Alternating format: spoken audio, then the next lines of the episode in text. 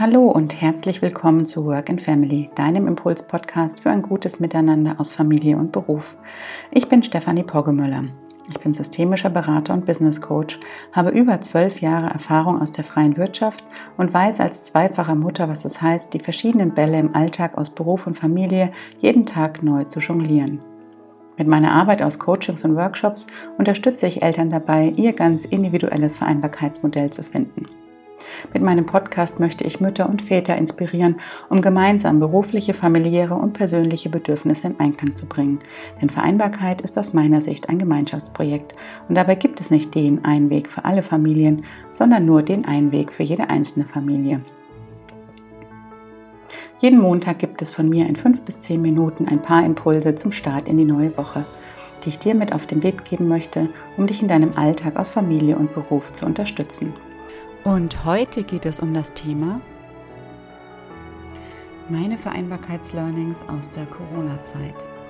Ja, seit März hält uns ja Corona in Atem und rückblickend muss ich jetzt sagen, wo sich das Jahr so langsam dem Ende neigt, gibt es ähm, ja einige Aspekte und Punkte, die ich aus diesem Jahr als persönliche Learnings mitgenommen habe, gerade im Hinblick auf das Thema Vereinbarkeit aus Familie und Beruf.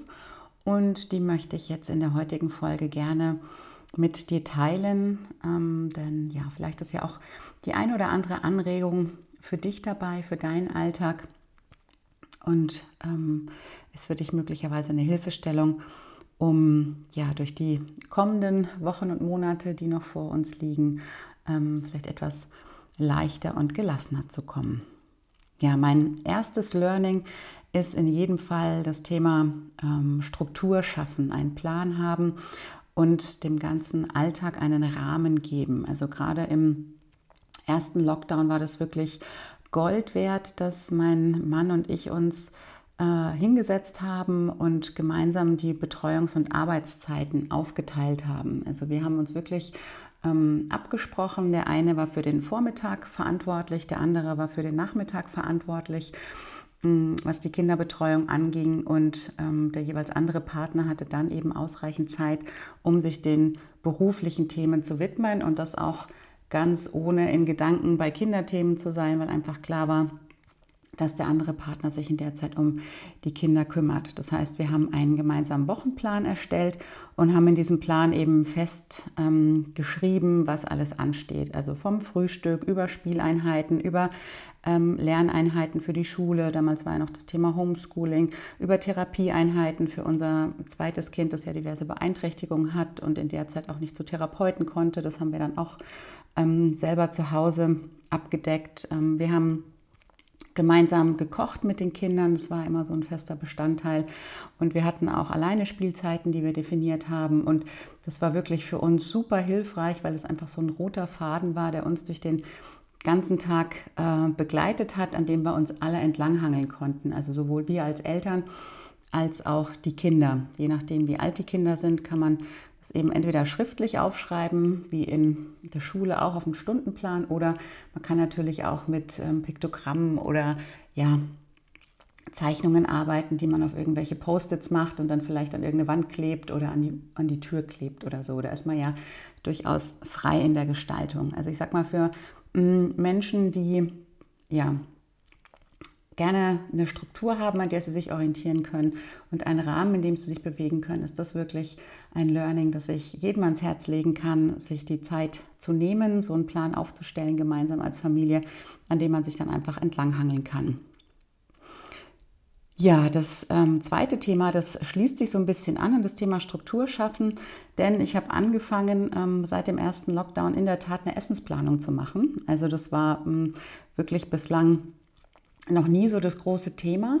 Mm, aber auch das hat mir geholfen in der Corona-Zeit einfach zu wissen, was ich in den fünf Tagen der Werktagswoche sozusagen koche. Also ich habe dann vielleicht mal variiert, wenn ich an dem einen Tag auf das eine Essen keine Lust hatte oder die Kinder irgendwie gerne was anderes gegessen hätte, mm, hätten. Aber grundsätzlich war es so, dass ich wirklich fünf Gerichte für die vor uns liegende Woche eben ähm, ja, mir ausgesucht habe und dann auch am Wochenende vorher immer einen Großeinkauf gemacht habe, wo ich die ganzen Zutaten für diese Gerichte eben gekauft habe. Ähm, es war einfach super entlastend, weil ich mir dann nicht jeden Tag die Frage stellen musste, was kochen wir denn heute eigentlich und dann zum Einkaufen gehen musste, sondern es stand einfach fest, dass es am ersten Tag, keine Ahnung, Pfannkuchen gibt, am zweiten Tag irgendwie ein Fischgericht, am dritten Tag Nudeln mit einer Soße und die Zutaten, die waren einfach schon zu Hause und ähm, ja, die Kinder konnten sich auch entsprechend darauf einstellen. Mm, was da noch total hilfreich gewesen ist, dass ich teilweise am Wochenende schon das eine oder andere Gericht einfach vorgekocht habe und eingefroren habe, was auch ja sehr erleichternd war dann unter der Woche, weil dann musste eben nicht die ganze Küche wieder ähm, ja, in Anspruch genommen werden, sondern ich konnte dann einfach die Gerichte aus dem Gefrierfach holen und ähm, dann auftauen, warm machen und dann hatten alle gleich ein warmes Essen. Ja, seit dem Lockdown, dem ersten, gibt es auch den Pasta-Pizza-Tag bei uns, einfach weil wir es uns ein Stück weit leicht machen wollten und uns eben überlegt haben, wie schaffen wir es oder wie können wir uns äh, gerade dieses Thema Kochen, wenn alle zu Hause sind, so ein bisschen einfacher gestalten. Und auch aus der Idee heraus, die ja, lokale Gastronomie zu unterstützen, haben wir einfach angefangen, einmal die Woche beim Italiener was zu bestellen und dann abzuholen. Also jeder konnte sich da seine Lieblingspasta oder seine Lieblingspizza bestellen. Die Gastronomie am Ort, die hat sich auch gefreut und wir hatten es einfach ein bisschen entspannter und leichter, weil wir eben nicht uns die Frage stellen mussten, was kochen wir, sondern wir haben das Lieblingsessen abgeholt. Jeder hat das gegessen, was ihm am besten schmeckt und das haben wir uns ein Stück weit gegönnt, um uns den Alltag einfach leichter zu gestalten. Das dritte Learning war das Thema das Büro zu Hause gut einrichten. Denn ja, wie viele von euch waren auch wir die ganze Zeit im Homeoffice und sind es eigentlich vorwiegend immer noch. Das heißt, viel zu Hause arbeiten, nicht den perfekten Schreibtisch haben, möglicherweise keinen passenden Schreibtischstuhl dazu zu haben, ähm, irgendwie Arbeitsbedingungen vorzufinden, die auf lange Sicht gesehen nicht ganz so optimal für die Körperhaltung sind. Und ich habe das jetzt auch in der Tat in den letzten Wochen und Monaten gemerkt, vermehrt in den Schultern und im Rücken, dass es da schon an der einen oder anderen Stelle zwickt und zwackt, was vorher nicht der Fall gewesen ist. Und deswegen habe ich mich jetzt so gerade in den letzten zwei Monaten optimiert und habe jetzt wirklich geschaut, wie ich meinen Arbeitsplatz so einrichten kann, dass das einfach ja, für ein ergonomisches Arbeiten gut möglich ist. Also was ich in der Tat schon häufiger gemacht habe, dass ich meinen Laptop dann mal auf eine Kommode gestellt habe, um im Stehen zu arbeiten oder mal auf ein Fensterbrett. Die sind bei uns ein bisschen höher zu Hause das hat mit meiner Körpergröße ganz gut gepasst, dass ich einfach so eine Variation hatte und nicht den ganzen Tag sitzen musste. Dann habe ich so ein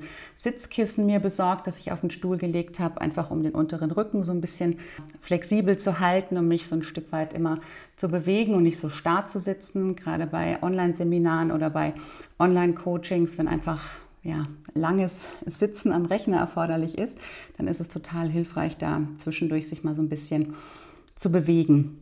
Und jetzt habe ich mir relativ aktuell noch einen Aufsatz für den Schreibtisch besorgt.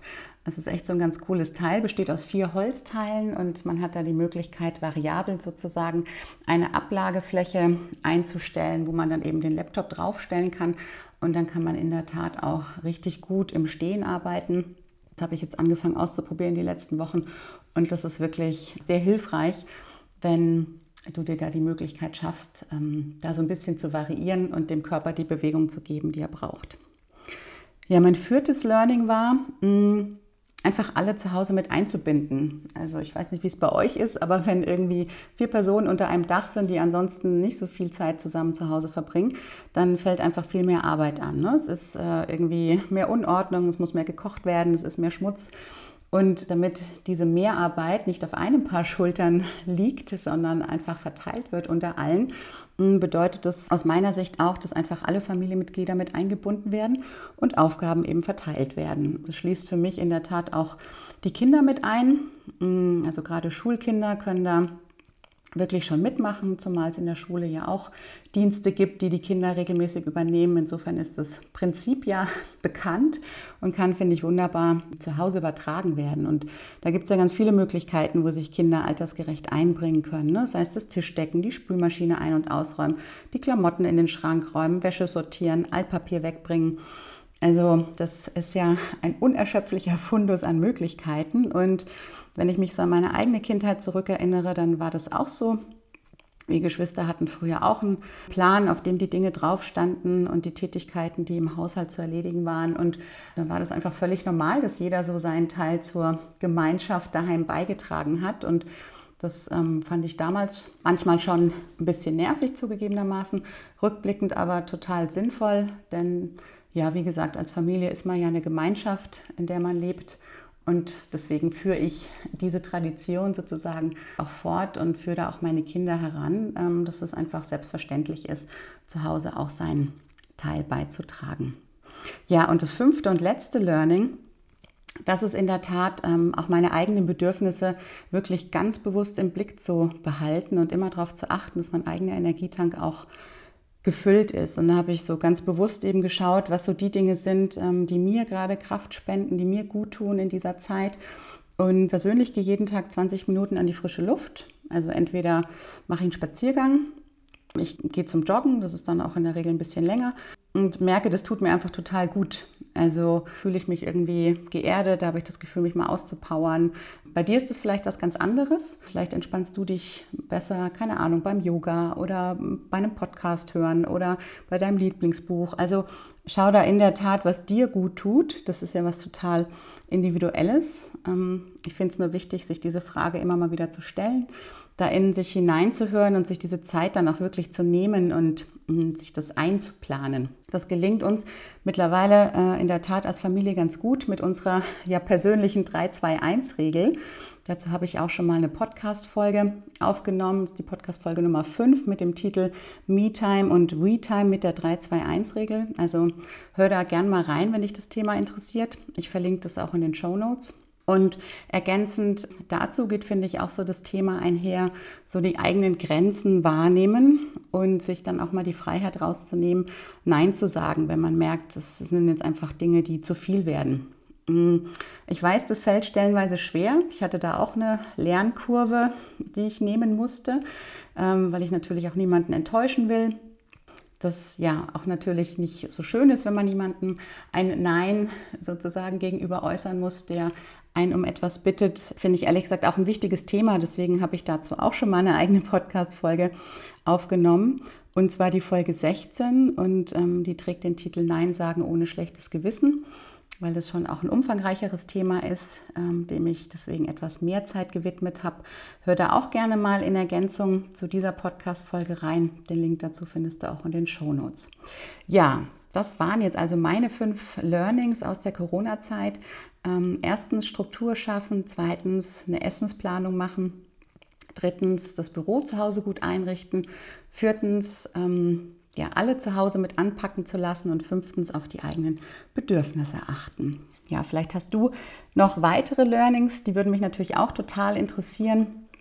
Äh, lass mir gerne einen Kommentar auf Instagram da. Ich freue mich auf den Austausch mit dir und ähm, schau auch gerne mal auf meinem Blog vorbei. Da habe ich auch ein paar Artikel zum Thema hm, Alltagsorganisation geschrieben vor einiger Zeit. Vielleicht ist da auch noch ein ergänzender Impuls für dich dabei.